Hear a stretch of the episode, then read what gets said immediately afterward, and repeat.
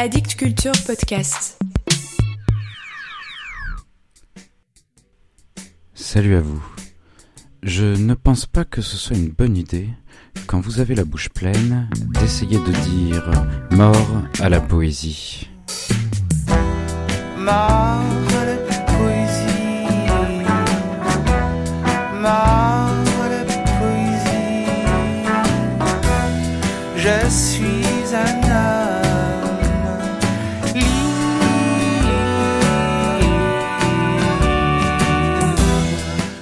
Restons au Canada si vous le voulez bien. Au Québec, pour être plus précis. La poésie québécoise nous arrive en France au compte-gouttes, lorsque certains éditeurs français daignent intégrer dans leur catalogue des titres qui bien souvent sont déjà parus outre-Atlantique, ou bien lorsque les éditeurs québécois ont suffisamment de moyens pour être diffusés et distribués en France, ainsi qu'en Belgique et en Suisse. Cependant, sans traverser l'océan, sans chercher la librairie qui ferait de l'import, il est possible de découvrir la production québécoise lors de manifestations littéraires que certains nomment salons, d'autres foires, ou encore marchés, ou fêtes, ou plus rarement beuveries. Il y a quelques semaines, je me suis rendu à la foire du livre de Bruxelles, et en chinant sur le stand du Québec, j'ai découvert entre autres une maison d'édition au doux nom de Hamac, dont les couvertures m'ont d'abord attiré, puis, en feuilletant les titres présentés, j'ai jeté mon dévolu sur l'un d'entre eux, dont la quatrième de couverture est tout un programme. Deux points ouvrez les guillemets. Ma vie est peut-être de la marde, mais au moins elle est vraie. Ce livre s'intitule Que, son auteur Nicolas Giguière. J'ignorais l'existence de ce jeune poète de 35 ans, mais en lisant les premières pages de ce livre, je me suis instantanément dit qu'il allait compter. Au moins pour moi, pour l'histoire de la littérature, on verra. Je n'ai pas encore rencontré celui qui décide.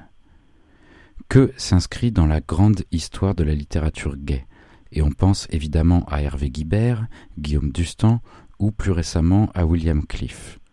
Cent pages en vers libre pour dire le désir de fellation, le besoin de se perdre dans le sexe, le sperme, les rencontres furtives et aveugles, s'assommer, s'abrutir, s'étourdir dans l'assouvissement de la pulsion, quitte à se malmener pour combler un vide, une terrible solitude. Vous me direz, rien de nouveau, bien sûr. Mais Nicolas Giguère est un jeune homme du XXIe siècle où il lui est possible, grâce à des applications, d'épancher sa soif facilement. Et pourtant, ce n'est pas si simple et ces nouvelles technologies ne font qu'ajouter une distance, une difficulté entre deux potentiels amants. Un texte cru, féroce, parfois très drôle, que je vais vous faire découvrir à travers ces premières pages. Je ne me risquerai pas à imiter l'accent québécois, vous me remercierez plus tard. C'est parti. Je suce des queues. Ça pourrait être mon métier, mais à la place, j'étudie à l'université de Sherbrooke. Ça paraît mieux sur un CV que de futurs employeurs vont probablement crisser au vidange après l'avoir reçu. Avec toutes mes années de scolarité, je peux encore étudier ou espérer avoir une job pas trop chiante, mais juste assez genre fonctionnaire 9 à 5, deux breaks de 15 minutes l'avant-midi et l'après-midi, une heure pour dîner, ça donne le temps de faire des commissions, d'investir dans des rires, de me faire un bon crédit, peut-être acheter un condo si j'ai une promotion. Ma vie étale comme un roman de Guy Descartes. Pensez-moi quelqu'un que je me tue. Mais avant de commencer ma vraie vie, je dois finir ma thèse. Avant de devenir un loser, je dois apprendre à l'être. Bon, je dramatise. Dans le fond, j'ai toujours été un grand romantique. Pas Hugo avec ses élans patriotiques insupportables, peut-être plus Musset, grand angoissé du XIXe siècle, avec une pointe de Chateaubriand pour le mystère et le désespoir foncier, moins les bondieuseries de bas étage. Non, mais on s'en calisse du génie du christianisme. L'histoire littéraire, je me la tape solide, comme je m'enfile des mecs que je rencontre sur Priap, les uns après les autres, à la queue leu c'est le cas de le dire. Ma grand-mère risque de se retourner dans sa tombe, et la chevillette chérera, Dieu est son âme, et qu'il me donne donc une plus grosse graine. Les gars de moi avec mon 4,5 uncut. Qu'est-ce que vous voulez que je fasse avec ça?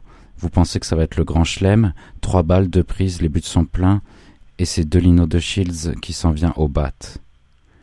Je suce des queues. Ça pourrait être mieux, j'en conviens, ça pourrait être pire. Je suce des queues, je pensais que l'écrire serait plus scandaleux. Le scandale est surtout pour moi, comme il l'a été pour Sagan, que je salue comme ça en passant, mine de rien. C'est pas parce que je règle mes comptes avec ma vie de marde que je dois oublier les politesses et les civilités d'usage. Je saurais pas dire d'où vient ce désir chez moi, de l'homme, de sucer des. En fait, si, je le sais. Il faut jamais se fier à une confession, même pas à celle qu'on se fait à soi-même. Il y a toujours un fond d'hypocrisie, de mensonge. Déjà à cinq-six ans, l'âge est approximatif, lorsqu'on visitait ma tante et qu'on repartait à toute vitesse à cause de son mari alcoolo sur les bords, et craignos la plupart du temps, je profitais du placotage de ma mère et de ma tante pour aller dans la chambre de ma cousine, où il y avait sur les murs des posters de gars en costume de bain.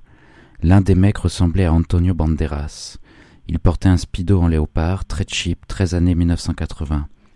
C'est peut-être pas super important après tout. L'un des autres gars était un surfeur, je pense, posé devant sa planche, magnifique torse bombé, musclé, bronzé. Chez Agathe, je jouais aussi avec la maison de poupée de ma cousine. En fait, c'était plutôt un cube Fisher Price assez gros, plastifié, avec des personnages dedans pour donner l'impression d'une vraie famille, comme si ça existait encore à l'heure actuelle, la famille. Je jouais avec la maison de poupée, je jouais avec des affaires de filles, signe incontestable que j'étais une pédale finie. Mais c'est quand même le temps de l'insouciance, celui de papa-maman dans la même boîte, qui ont rien à se dire, mais qui restent encore ensemble pour sauver les meubles, les apparences, parce qu'ils sont trop lâches pour divorcer, même s'ils sont plus capables de s'endurer depuis belle lurette. Du passe-moi le beurre au passe-moi le sel, ça va pas chier loin. Sentir le pied de l'autre dans le lit donne envie de se faire débiter, puis d'être vendu emballé sous vide à l'épicerie du coin, à temps la livre. Mais on endure parce que c'est de même. J'ai compris ça bien plus tard, quand ma mère a annoncé à mon père qu'elle l'avait trompé avec toutes les lesbiennes de la Beauce. C'est là que ma balloune a définitivement pété et que l'amour rose bonbon, j'en ai plus jamais voulu. L'amour, celui des romans savants insupportables et des mauvais films de série B mais qu'on regarde quand même parce que l'histoire pleine de clichés finit toujours par nous émouvoir, on a beau se dire que c'est pas vrai, se raisonner, regarder son diplôme accroché au mur, être fier du chemin parcouru, se dire qu'on a du sens critique, on se laisse quand même prendre au piège celui de l'amour. J'ai tout compris quand j'ai entendu mon père traiter ma mère de chienne.